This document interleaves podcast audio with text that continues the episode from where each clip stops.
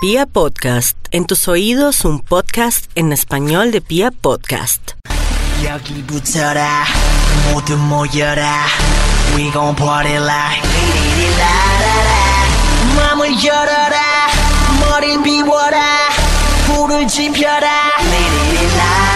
Buenas, buenas, buenas, ¿cómo les va? Bienvenidos a este podcast sobre K-Pop. ¿Cómo les va? Espero que estén muy bien desde donde nos escuche usted, desde el transporte público, de pronto desde la universidad, de- desde el colegio mientras está en un parcial. Bueno, eso se le dice evaluación, ¿no? Estos podcasts lo pueden escuchar desde cualquier lado, digo yo. A ver, niñas, ¿cómo van? Eh, empiezo por mi mano derecha, Brady, ¿cómo vas? Hola a todos, ¿cómo están? Soy Brady Ariza, 24 años. Ah, eh, RH. Este, este no es el Mi Tinder RH coreano. positivo. Tauro. Esto no es Tinder. El día de hoy. o sea, no, esto no es Tinder, Brady. Gracias. ¿Cómo vas? Muy bien, muy bien, aquí pues haciendo el trabajo que toca hacer. Julie, ¿cómo vas? Bien, bien. Aquí imaginándome cómo alguien va a escuchar esto en medio de un parcial, pero bueno. ah. Es posible, es posible. Y a más, parcial en colegio. Por eso dije evaluación y la que sonó de por allá. Paola, ¿cómo me le va? ¿Cómo está? Hello, ¿cómo están? Yo muy bien, con sueño, pero bien. Con- bueno, algo que deben saber de Paola es que ella vive con sueños. siempre. 24 24-7. Sí, las ojeras de ella son impresionantes. Bienvenidos, este es un podcast para los amantes de la cultura asiática, para los amantes del K-pop, que es K-pop, ya vamos a entrar en esos temas. Eso, gracias por moverme el micrófono. De nada. Eh, sobre, vamos a hablar de todo un poco, Corea, Japón de pronto, música coreana, música japonesa, mejor dicho, un podcast dedicado a Asia. Bienvenidos todos ustedes, así que empecemos a hablar de qué es K-Pop, niñas. A ver, ¿quién me va a hablar de eso? Julie, Brady se están mirando con ojos de desdén y de que no saben de qué van a hablar, pero bueno, a ver, empecemos por Brady. Bueno, para quienes no sepan, porque pues este podcast también es para personas que son nuevas en este mundo de la cultura asiática. Los vamos a traer a este podcast al Eh, lado oscuro. Al lado oscuro. Tenemos galletitas. el K-pop eh, es Korean pop o pop coreano. Apareció en Corea del Sur más o menos después de 1953. Uy. Eh, básicamente esto fue después de la Segunda Guerra Mundial y después de la separación de Corea del Norte y Corea del Sur, convirtiendo pues a Corea del Sur en un estado completamente capitalista. Ah, y pues digamos, eh, mucha influencia del K-pop sale del pansori, el sanjo, el pungmun, que son ritmos tradicionales coreanos. Ok, o sea, algo por el estilo. A ver, a ver. Eh, sí, o sea, lo que pasa es que antes de, bueno, de No, toda- no todo el problema que hubo con, entre comillas, la Guerra Fría, que fue pues cuando Corea del Norte quería unificar a Corea del Sur a su estado comunista, que fue en el 50, que fue una guerra que duró tres años. En ese momento Corea pues solo tenía su música tradicional, que es el panson, el sanjo y el pugmul. Em, pero después, cuando pues ya la península se dividió en dos Coreas, eh, pues como sabemos, Corea del Norte aplicó el sistema comunista y Corea del Sur el sistema capitalista. Y ahí fue cuando ellos abrieron sus puertas al mundo, dejándose influenciar más eh, por Estados Unidos. Entonces todo eso afectó, o sea, la economía y también la cultura, y con la cultura viene la música.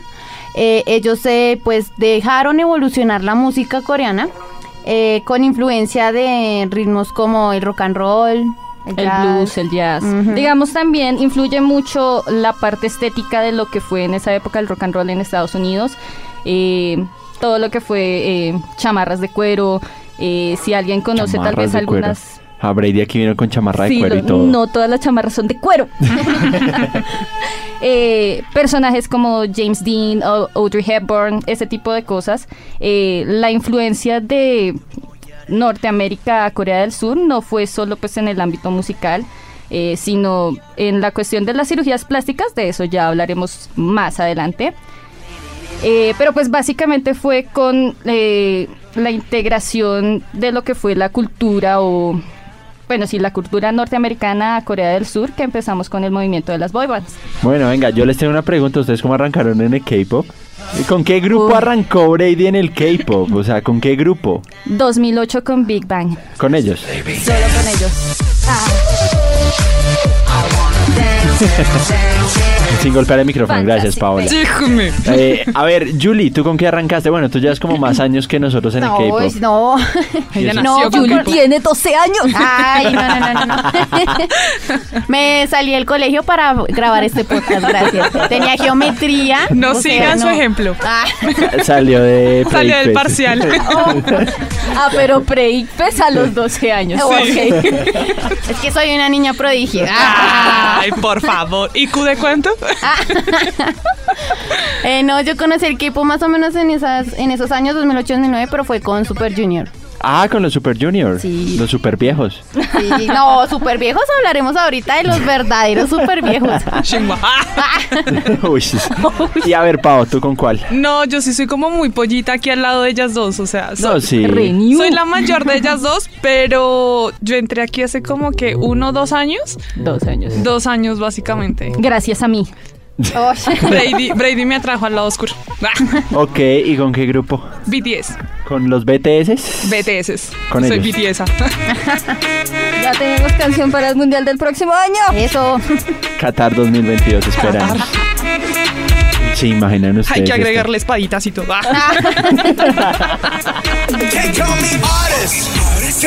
Bueno, hablemos de todo un poco, porque ustedes se interesaron por el K-pop. Uy, son bastantes los atractivos que tiene el K-pop y en general la industria coreana.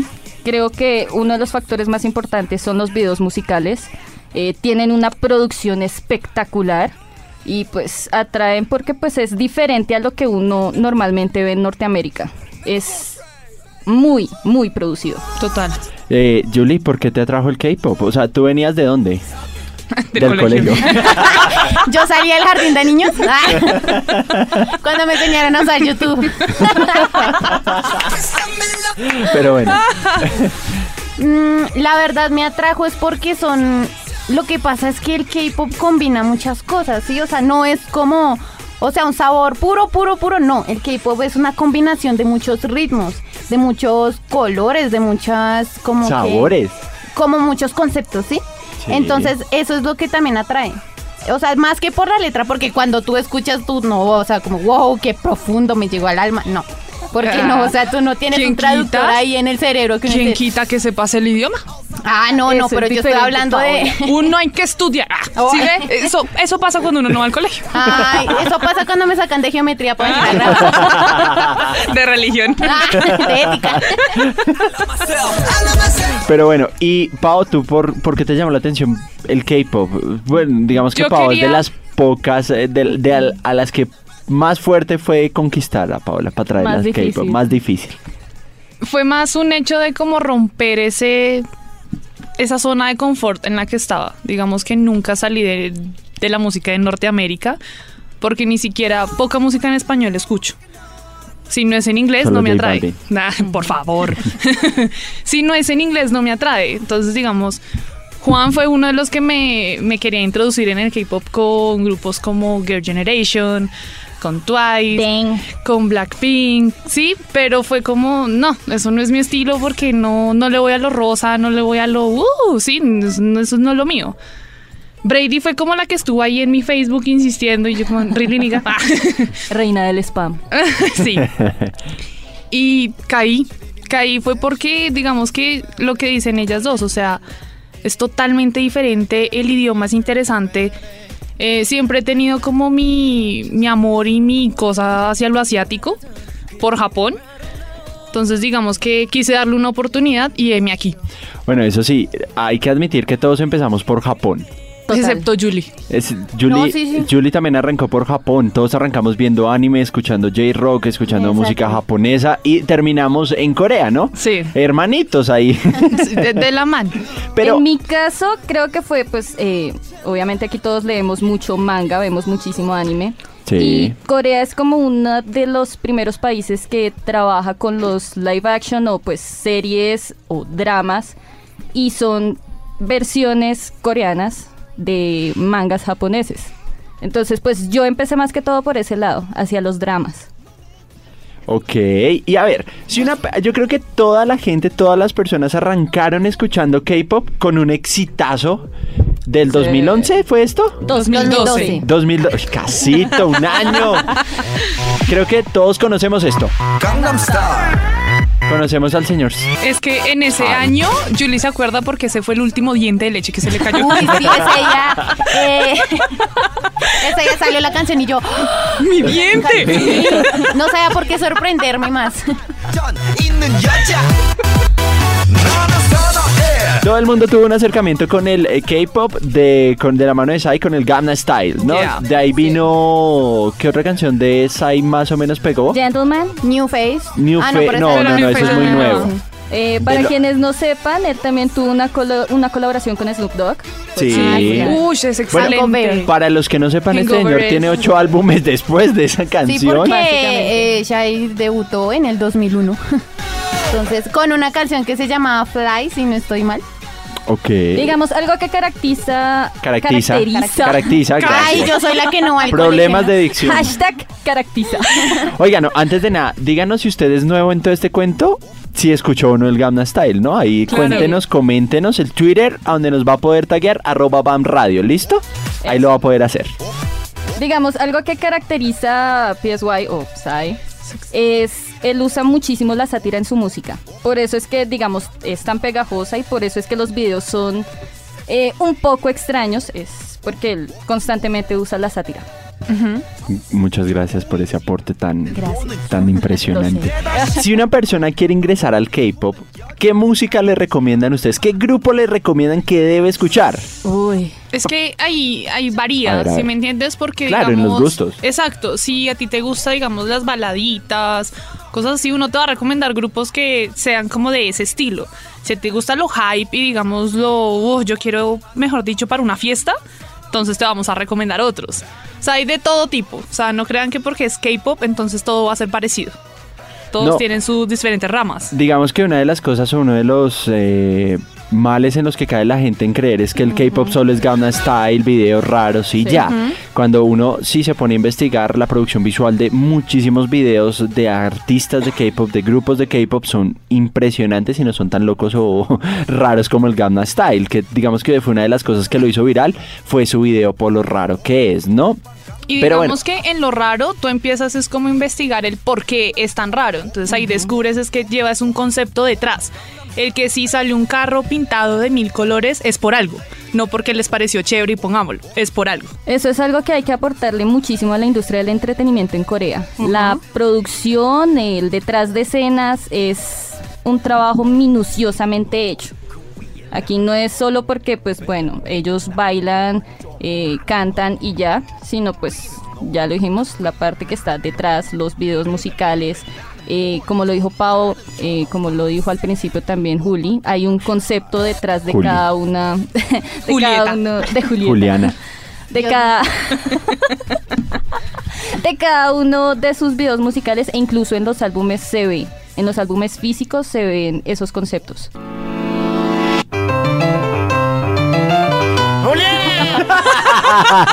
Eh, adiós. Pero no. Pero acuérdate que es la de Julia. Julia, Julia, Julia. Julia, de mi amor. Yo te quiero mucho. Más que a mi camión. o sea, esta. Basta.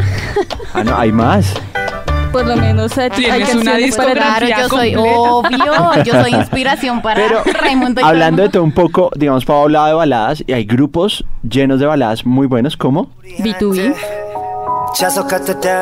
B2B es una, Epic High es otro. O sea, como recomendando grupos, por si a usted le gusta diferentes tipos de géneros, música y demás. Mire, esto es música coreana. Exacto.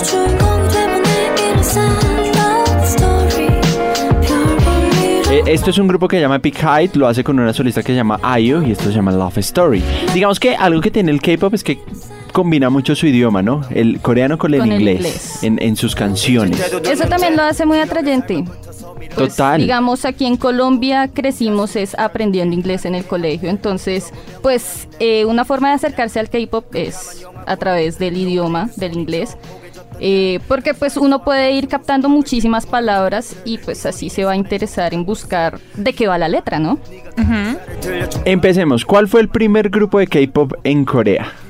Uy, primer grupo. Como ya dijimos, digamos, toda la ola Hallyu o pues la Sí, ola se le- coreana Se le conoce Ola Hallyu para los que no, no entienden. Ola Hallyu, Ola coreana. Oli, ah. Viene desde los ritmos tradicionales coreanos, porque pues no solo hacían, pues, eh, utilizaban instrumentos tradicionales, sino más que todo eh, bailaban, tienen bailes tradicionales, así como en todo lado. Eh, pero más o menos fue en la década de los 90 que empezaron a mezclar muchísimo más lo que llamémoslo la occidentalización, ¿sí? Lo que viene de Estados Unidos con a mezclarlo con ritmos coreanos o con el idioma o situaciones eh, que se presentan en la sociedad y uno de los mayores exponentes eh, o que iniciaron la onda del K-pop fue Sotaji and Boys y esto es Come Back Home.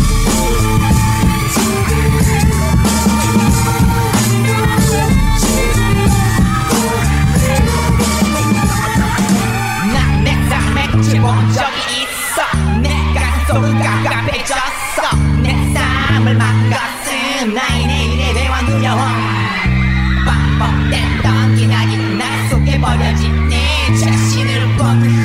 Esta es una canción himno en Corea, ¿no? Come Back Home. Muchísimos grupos le hacen covers a esta canción. Y eso que esta, esta gente se había presentado anteriormente y como Corea del Sur venía con esa onda tradicional, lo que decía yo, los miraron raro. Y ellos en los listados de música siempre eran los últimos. Hasta que se empezó a renovar la gente, empezaron a ver que la música coreana o este estilo de música era atractivo y empezaron a escalar posiciones. Pero primero, a esta gente nadie les abrió la puerta en empresas ni nada porque decían, oiga, pero ¿cómo es posible que ustedes quieran hacer esto cuando lo que se está moviendo es esto, que era la tradición coreana? Y ellos dijeron, no, pues vamos a hacerlo. Incluso esta canción, Come Back Home, eh, Regreso a casa, trata de como en esa época había una crisis social grandísima. Entonces, pues digamos, los jóvenes en esa época estaban buscando como independizarse de sus hogares, pero eh, creo que desde esos momentos y todo lo que vamos con los millennials, no ha sido muy fácil eh, para nosotros conseguir trabajo, conseguir casa propia, porque pues las condiciones no se prestan para eso. Entonces la canción es como animarlos a que vuelvan a su casa, a que no se sobreesfuercen, sino que pues traten de vivir su vida tranquila, pues con lo que puedan. Y pues una de esas cosas es estar en familia. Qué buena canción de Soteji. Pero bueno, hablemos de más grupos porque digamos que hay grupos masculinos, femeninos que traen muchísima influencia de la música norteamericana, ¿no? Total. De la música norteamericana. ¿De qué música? Uy, digamos, uno de los grandes booms han sido, eh, pues, empezando en la década de los 90 con Soteji, eh, pasamos a 2008 y 2009 con lo que es Big Bang y Wonder Girls, que Sí. fueron de los primeros artistas que entraron a las listas de Billboard. El grupo de niñas. Exacto. Así suenan los grupos de niñas habitualmente. Así so- no. Algunos, algunos. Pero estos grupos, bueno, en el mundo del K-pop hay algo que se llama las tres grandes, ¿sí? Estas son tres empresas que prácticamente manejan todo el entretenimiento de Corea. Todo, todo, todo. Eh, son las más reconocidas, la verdad. Y pues tienen historia. Eso empezó desde, bueno, eh, después de que Seo Taiji and Boys, que fue como la primera, como la primera banda ya como conformada.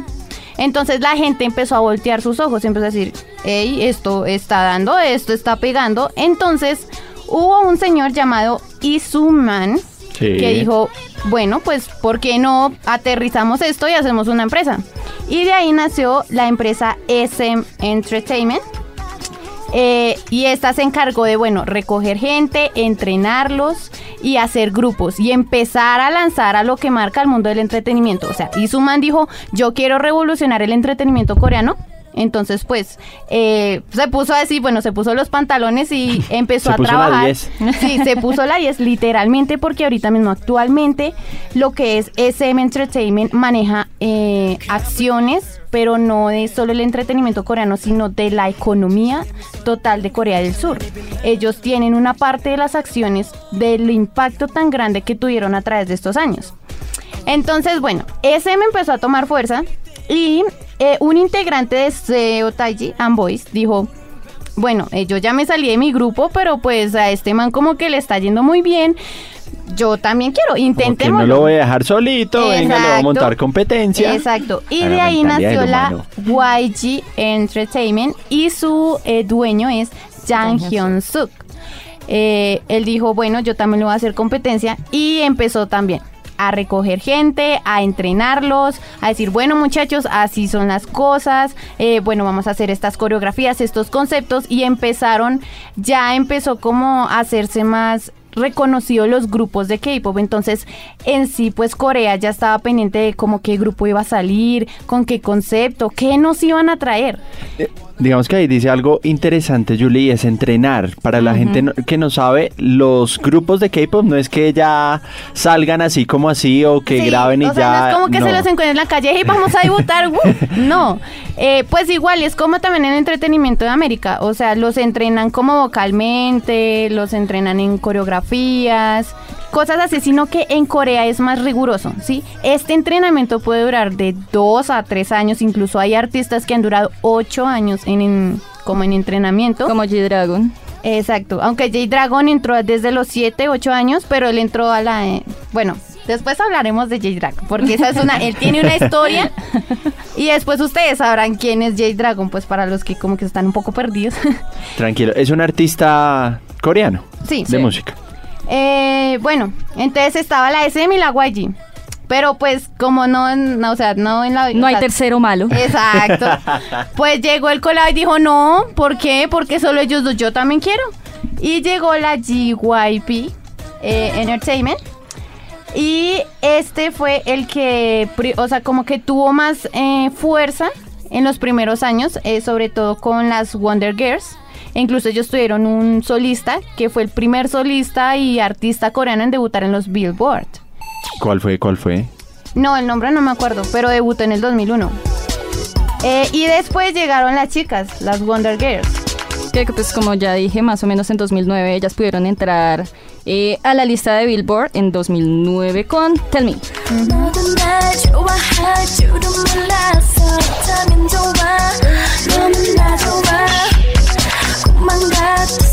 Algo que tiene de diferente la música coreana es que en, en todos sus álbumes, en todos sus lanzamientos nuevos, manejan conceptos, manejan diferentes estilos, ¿no? No es como cuando uno ve a J Balvin, que saca una canción, digamos, Mi Gente, luego vino No es Justo, pero son estilos eh, iguales, es el mismo género, es el mismo ritmo, ¿no?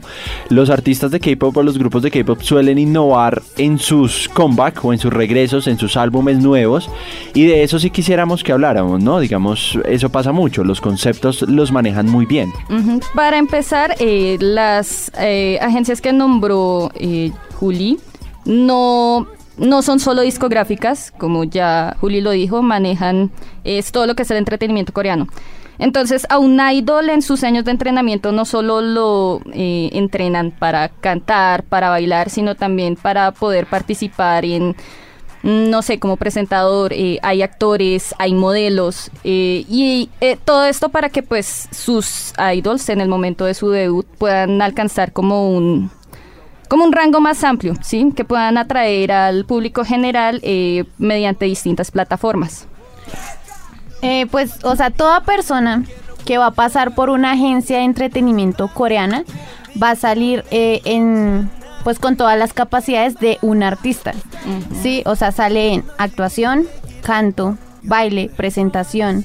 Entonces, estas cuatro facetas son las que a veces hacen, o sea, diferencian el entretenimiento o los artistas coreanos del resto del mundo, porque son muy completos, porque a ti no solamente te pone a trabajar, no, tú solo vas a cantar, no, o sea, hermano, usted va a cantar y el otro día va a presentar un programa, el otro día vamos a modelar, el otro día así. Los álbumes de K-pop no son normales, Pau. No, no. A ver, Pau, tú que tienes una colección mayor que la de nosotros tres, ¿cómo son los álbumes de K-pop? Ah, claro que no, yo tengo poquitos. Ah. A la plata invertida ahí, ¿no? Am, digamos que ellos no solamente te venden un CD, te venden totalmente un- una diagramación, un concepto y no es solamente una, a veces sacan de una, dos, tres, cuatro versiones y Di- cada versión es diferente. Sí, no, digamos, cada versión es diferente en su fotografía Sí, y en su y en digamos en las cosas que viene dentro del propio CD, se es podría que, decir, o digamos, el, el álbum básicamente viene el CD, El CD siempre va a ser la misma música Sí, en cualquier versión. En cualquier versión, exacto. Y viene el photobook. El photobook, ahí sí tienen como los conceptos que están manejando como en ese comeback, pero en cada versión la fotografía es diferente. Es decir, si en una salieron toda la fotografía en blanco y negro, en esta va a ser colorida, en la próxima puede ser sepia, o sea, todo lo manejan diferente.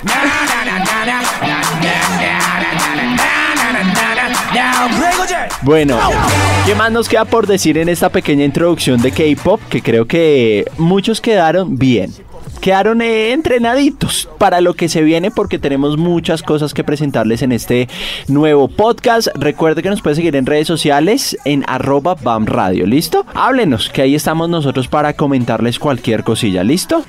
Tal vez eh, para quienes no han escuchado absolutamente nada del K-pop, se podría hacer una analogía entre un grupo de idols o un grupo de K-pop con boy bands eh, norteamericanas, inglesas, digamos, está New Kids on the Block, está NSYNC, está los Backstreet Boys, incluso lo pueden comparar con un menudo, porque básicamente hacen hagamos eso. cosas muy similares. Hagamos eso. Tengo acá los grupos. Vamos a coger a Menudo, menudo. A menudo, listo. Entonces, menudo tiene, empecemos por Latinoamérica. Menudo arrancó con su boy band así.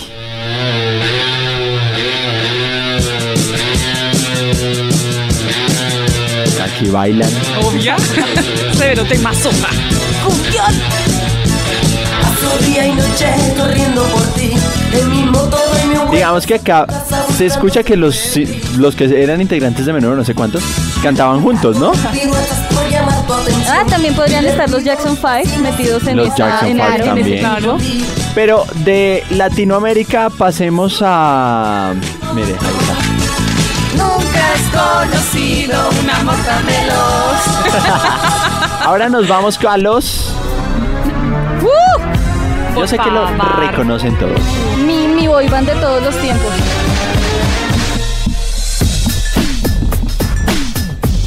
Pablo lo reconoce. La veo con cara de perdida. No, no, no, no sé quiénes son.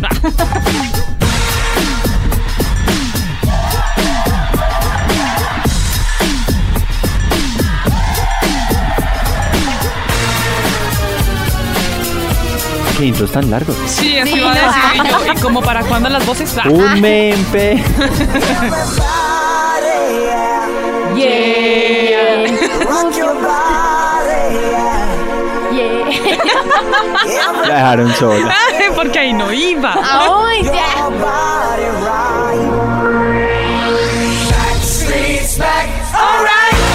Listo. Y ahora vamos a cambiar a. ¡Oh, temazo! Por favor, tus patrones. Los Big Bang. Tal vez mm, alguien ya que no está metido en el mundo del K-pop ya haya escuchado esta canción y es porque en Glee, la serie Glee, hicieron un cover de esta canción. Oiga, mire qué Eso buen no lo sabía. dato. Muy buen dato.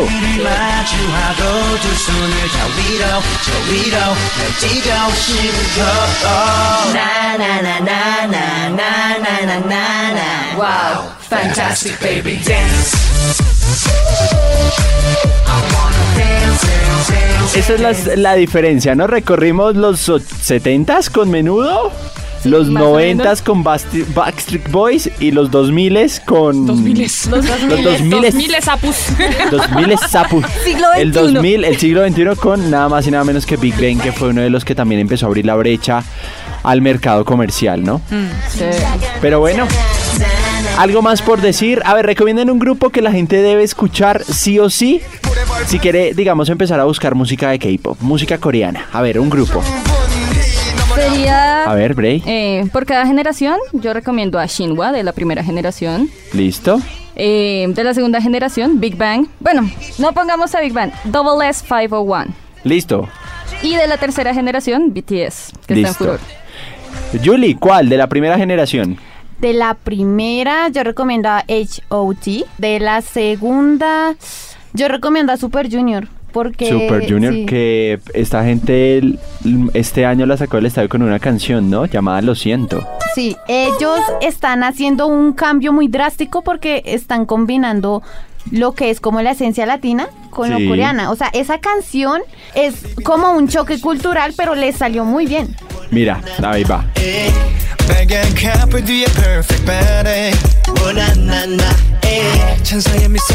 Esto es, esto es coreano, para los que no saben, los Super Junior. Algo que sí siempre ha tenido Super Junior es les encanta la, la cultura latina en general. Ellos siempre tratan como de meter el idioma, el español a sus canciones. Mamacita es una que. Ey, mamacita Ellos como Ay, que no le tienen como Miedo. a esa- ellos la rompen. Sí. Seguros, frescos lo hacen y les sale bien.